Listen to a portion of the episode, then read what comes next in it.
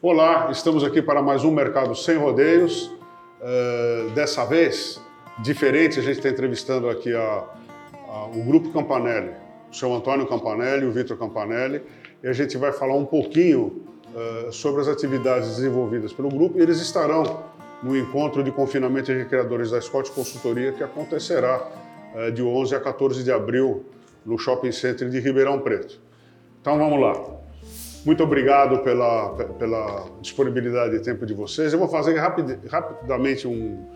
O, o grupo Campanelli ele é tradicional aqui no, no, norte do estado de São Paulo, e no Brasil também. É uma fazenda que tem uma longa história de, de cultivo de pastagem, de cultivo de citros, de cana-de-açúcar, de, de grãos, etc. E, claro, de pecuária de corte. É? é, é uma história bonita é, de desafios e é uma referência para o setor hoje em dia também na área de nutrição animal. Então a gente tem um monte de coisa para falar, a gente vai resumir isso com os protagonistas do negócio, com os líderes uh, dessa atividade. O Antônio, o, o, mote do nosso evento é um, é um, dinossauro, né? A gente sabe que os dinossauros uh, uh, estão extintos e, e, o mote é não seja você a causa da sua própria extinção. O que, que o grupo fez assim essencialmente para não sucumbir diante das reformas econômicas, eh, avanços tecnológicos, sucessão familiar, essas coisas todas, que fazem com que ao longo do tempo grandes grupos desapareçam. O que, que vocês fizeram de diferente para ter acontecido o contrário com vocês? Enquanto um monte de grupos, isso aqui é uma, era uma região muito rica, né, com a, com a laranja, grandes grupos eh, se desfizeram e vocês, ao contrário, se fortaleceram. Qual é a dica que você dá para a gente? Evidente, Scott, que o nosso caso vem de, de longa data, certo? Meu, meu pai veio da Itália, eles vieram trabalhar em lavoura de café. Eu tenho um orgulho danado disso. Quer dizer, a gente é, tem uma família que é, veio, veio para trabalhar no Brasil, certo? Isso há, há, mais de 100 anos. E o, o tempo passou e a maneira como a minha família foi criada. É evidente que isso tem uma influência danada no nosso negócio. Nós, todos, eu e meus irmãos, nascemos numa fazenda aqui próxima, em Marcondésia. Todos nós fomos, eh, viemos ao mundo com parteiras, um negócio que na época não existia praticamente maternidade. E nós somos criados numa fazenda unidos numa época que não tinha televisão, não tinha rádio, não tinha geladeira, não tinha telefone, não tinha. Então, isso uniu muito a nossa família. Não tem dúvida que isso teve um. Sabe, a nossa raiz é muito forte, a gente foi criado juntos na fazenda. E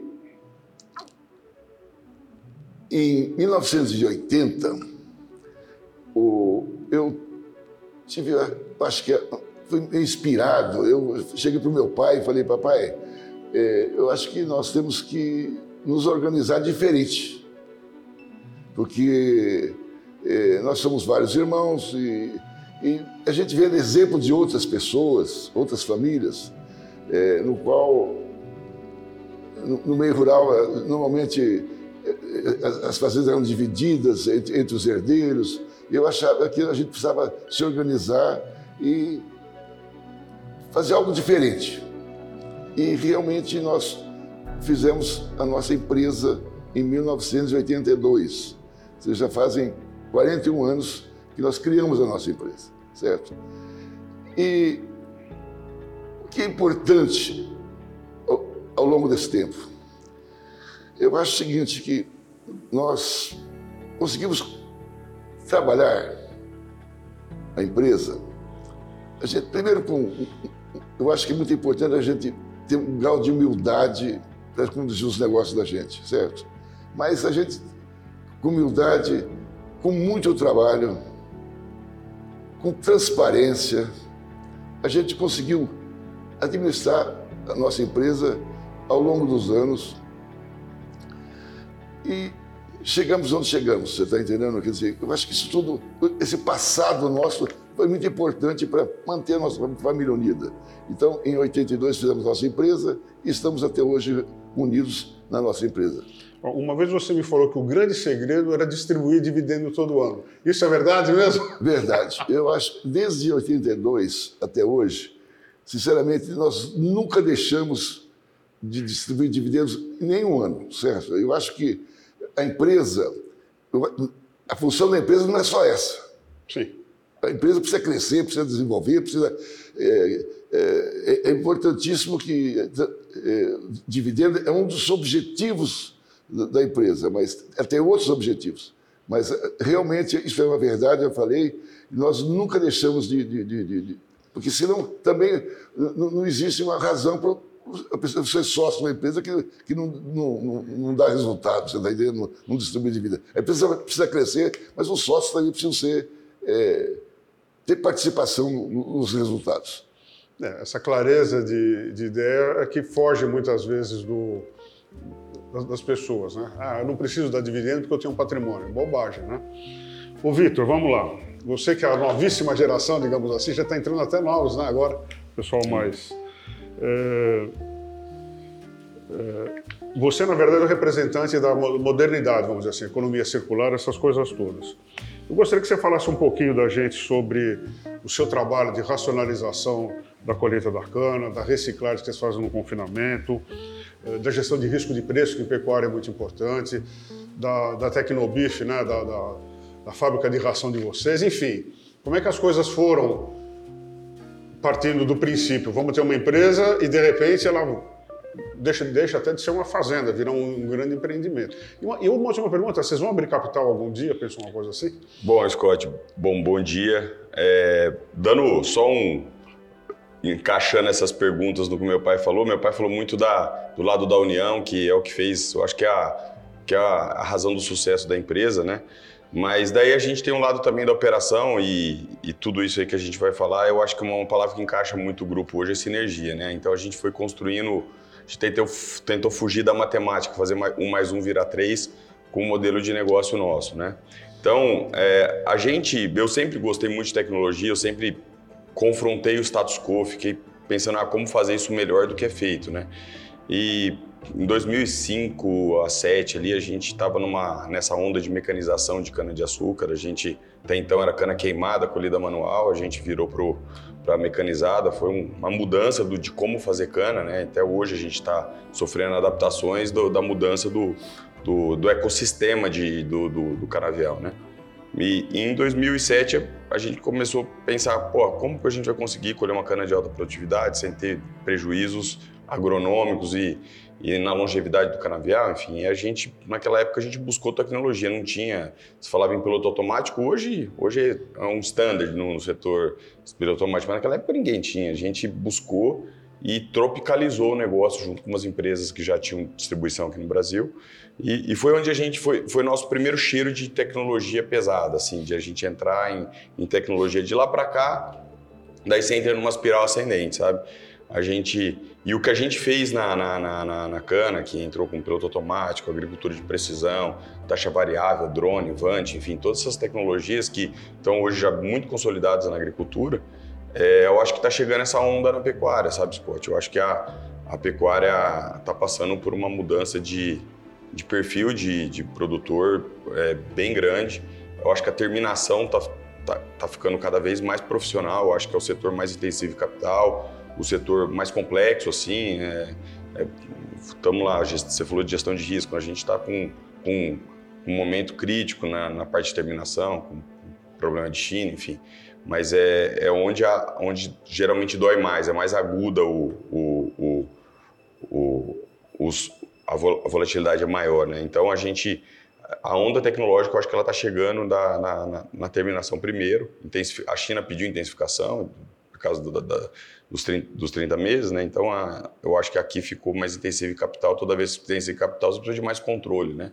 Então, eu acho que a, que a, que a tecnologia está chegando e está tendo uma mudança do perfil do terminador. Eu acho que o terminador não vai ser mais o pecuarista, vai ser o agricultor. O agricultor pecuarista. Então, eu, eu acredito que a terminação ela vai ser... Eu falo assim, quem que é o pecuarista do futuro? Eu acho que é o cara que tem agricultura integrada. É, eu acho que a gente não vai conseguir mais ver só o cara. Você vê esses grandes grupos do Mato Grosso entrando forte em pecuária, porque faz sentido a hora. É, é um mais um virar de novo três, né? E é onde entra muito, muito bem a, a questão da economia circular, como, por exemplo, hoje a gente consegue fazer uma área bem grande de, de agricultura com basicamente orgânica, com alguma coisa de fertilizante químico. É, por, não porque é bonito, não porque a Europa está pedindo, mas porque faz sentido realmente, né? Faz sentido do ponto de vista é, econômico, do ponto de vista ambiental, mas faz de, faz de fato do, do ponto de vista econômico. Hoje o esterco que a gente consegue tirar do confinamento e aplicar nos canaviais, no, nas áreas de milho, enfim, são, é, são potencializadores de produtividade enorme. Então, a hora que você junta os dois negócios é imbatível. Por isso que eu acredito que, a, que, o, que é o agricultor o futuro pecuarista. E, e... Isso, isso, é um benefício enorme. Quando eu estudava em Piracicaba, o Antônio também é, é, é da Exalc, da Luiz de Queiroz. Eu sou bicho dele. E a gente jogava vinhaça no Piracicaba. Sim. Não se usava nada. Mas... Isso é realmente uma evolução. E, a, e, e indo para a gestão de risco, Scott, a gestão de risco não é só saber vender o boi fazer contrato a termo. A gestão de risco é olhar para dentro do seu negócio. A gente tem um modelo de negócio que, ah, beleza, fertilizante subiu ah, milho subiu. Para a gente, quanto pior, melhor, porque a gente está muito mais verticalizado. Então, essa onda de fertilizante caro, essa onda de comida cara, a gente surfou para dentro de casa, porque a gente é verticalizado. Então, é, eu acho que essa que é a verdadeira gestão de risco, é você olhar o, não só o risco de venda, mas o risco de produção ali, controlar seu custo, né? Eu acho que a, a variável que está na nossa mão, eu acho, hora que eu olho o nosso negócio, é o custo. Não é o preço de venda. O preço de venda, beleza, eu posso vender um, pelo tamanho, pela qualidade um pouco melhor, mas não é isso que vai fazer seu negócio parar de pé. Não vai ser 1, 2, 3% de prêmio na venda. Não, vai, não é aí que está o, que tá o negócio. Eu acho que a gente tem que controlar o que a gente consegue, é, a gestão está em cima do que a gente consegue controlar, que é o nosso custo. Então a gente tem cada vez investido mais e mais para produzir mais barato, para ter uma qualidade de nutricional melhor no, no, no confinamento e produzir uma arroba mais, é, ser mais competitivo na arroba olhando a sinergia, né? Puxa vida, isso aí é, é a receita. E tem um monte de gente que é contra a verticalização. Ah, você tem que ser só especialidade, só faz aquilo. E realmente, em momentos críticos desse, você é carregado pelo vagalhão que vem, né? É, porque assim, a gente investe muito em verticalização que constrói sinergia. A gente não vai se, se meter a produzir um negócio que a gente está totalmente fora do nosso core. Hoje não é nosso, nosso foco. Você, então, a hora que você olha a diversificação de negócio, ela é muito importante. Você, você pega hoje, a gente, está a gente tem dois negócios, olhando para trás e olhando para frente. A gente tem dois negócios que carregam muito o grupo, que é cana-de-açúcar, é, é, a pecuária, né? E agora a gente entrou com um terceiro pilar, que é o que mais cresce hoje, que é a nutrição animal. Mas olhando como agricultor, né, esquece a nutrição animal, a, a, é, a, cane, a cane e o boi, eles não têm nenhum, nenhuma correlação.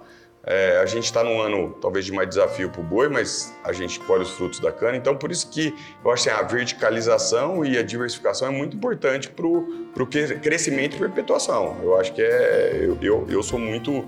Eu, sou muito entusiasta em buscar sinergia. Eu fico o tempo inteiro tentando falar, pô, o que, que a gente pode. A gente está com uma ideia diferente de hoje processar e monetizar melhor o esterco nosso. Pô, é um negócio, é um outro negócio, é um outro negócio, mas está acoplado nesse, tem sinergia. Então eu acho que a verticalização ela, é, ela pode ser ruim, mas ela é boa quando você, você, você encaixa. Não. Excelente, muito bom. É... Bom, você já praticamente disse, mas quais são os próximos passos? Então, vocês primeiro fizeram uma fábrica de ração para atender o confinamento de bovinos e de repente vocês perceberam que aquilo ali, em função da, do dinamismo, do, do, do, crescimento, como é que vocês resolveram entrar então já numa área industrial praticamente, né? Não é nem mais uma área de produção. Então, Scott, isso aí, a gente, a escala nos ajudou a, a, a dar o start nesse negócio. A verdade é a gente, quando nós começamos com a, com a com essa verticalização, quando, quando, quando nasceu a Tecnobif, não era para não era para ter uma empresa de nutrição animal. Era inicialmente a gente queria ter um pouco mais de controle dos produtos que a gente usava no nossa, na nossa dieta. Então a gente falou, vamos, se a gente, para a gente ter certeza absoluta do que a gente está usando, vamos fazer a gente mesmo, né? E, e daí a gente começou a, a fazer a fazer a nosso, nosso próprio núcleo, nosso próprio premix, enfim.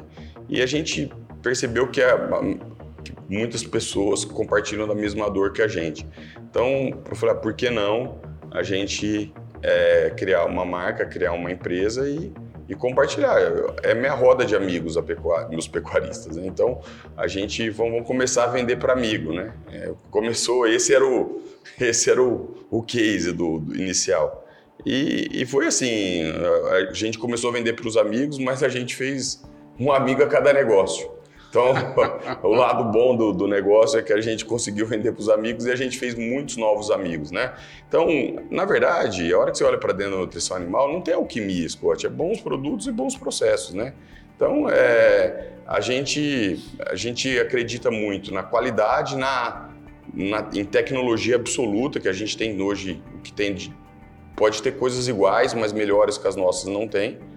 Mas a gente acredita na simplicidade da, da e, é, e, focado em, em ruminante, né? A gente não, a gente sabe o que a gente não sabe, sabe? É, isso eu sempre digo lá na escola de consultoria. O que a gente sabe é que a gente não sabe. Todo dia a gente precisa ficar buscando informação para a gente é, é, errar o menos possível.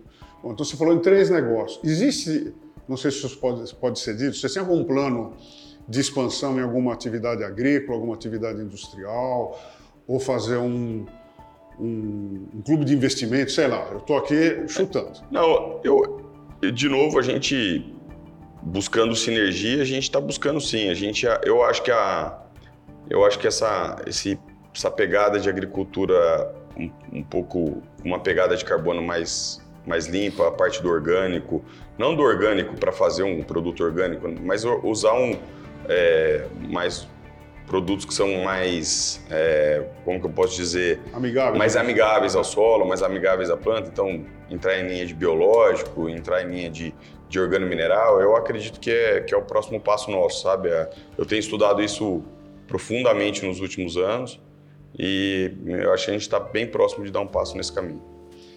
Eu sei que vocês têm um centro de pesquisa privado lá, o que é uma raridade isso, para não falar que é uma é quase que um diamante, a gente raro mesmo. Como é que funciona isso?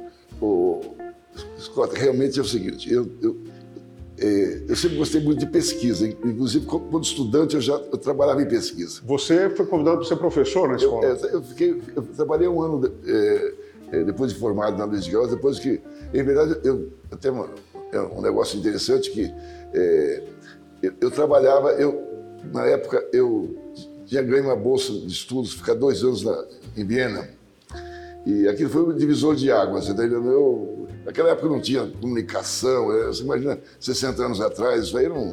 Eu acabei decidindo não ir para Viena e vir para a Fazenda, você tá A gente, mas eu sempre, eu, eu, sempre gostei de pesquisa e, e realmente a gente. É, nós estamos aí é, na Fazenda, nós estamos com. Um, nós temos talvez um, um, um dos maiores centros de pesquisa de pecuária do mundo certo? Nós estamos, temos lá uh, um negócio de 3.700 animais, é, onde a gente testa novas moléculas, é, bem-estar animal, a gente, tudo, em, em, verdade a gente está tentando melhorar a nossa pecuária, você está entendendo? Eu acho que é, é, muito importante que a gente desenvolva esse setor, você está entendendo? E a gente tem feito um trabalho muito importante, nós já temos vários, vários é, trabalhos feitos, estamos e, publicados, né? E, e publicados, publicados, em revista científica. Porque um dos grandes desafios de pesquisa, né, Scott? A, as universidades fazem um trabalho é, fantástico. Só que o desafio é, da gente levar para para a prática o que às vezes é estudado com um pequeno número de animais, às vezes você estuda com pequenos números de animais, você coloca no ambiente normal de um confinamento e você não vê exatamente o mesmo resultado que você viu com 30, 20 animais dentro de um, de um, de um centro de pesquisa de uma faculdade. E essa foi uma inspiração que eu vi de um, de um business nos Estados Unidos, eram, são confinamentos para confinamento que eles chamam de large pen trials, né, que são confinamentos é, com um número grande de animais para realmente ser uma segunda validação de uma tecnologia já talvez consolidada na, na área acadêmica, né? E, e daí o que sai dali, a gente tem hoje, como meu pai disse, 3.700 animais com bastante repetições. Hoje tem quatro doutores CLTs que trabalham para a gente dentro do, dessa área de pesquisa. É um, é um negócio que a gente cuida junto, mas separado, sabe? Mas a, a gente espera dali, tá saindo muita coisa boa que a gente vai publicar e assim, ali é um negócio que a gente está olhando, óbvio, para dentro do, do, do, nosso negócio, dos nossos clientes, mas muita coisa a gente vai publicar em revista científica e eu espero a gente deixar nosso pequeno legado para a pecuária. Isso que eu ia fazer uma pergunta. Isso aí é quase que dinheiro a fundo perdido, né? Porque você põe investimento. E a família topou fazer um centro de pesquisa? Porque todo mundo. É negócio, negócio é dinheiro, é dinheiro, né?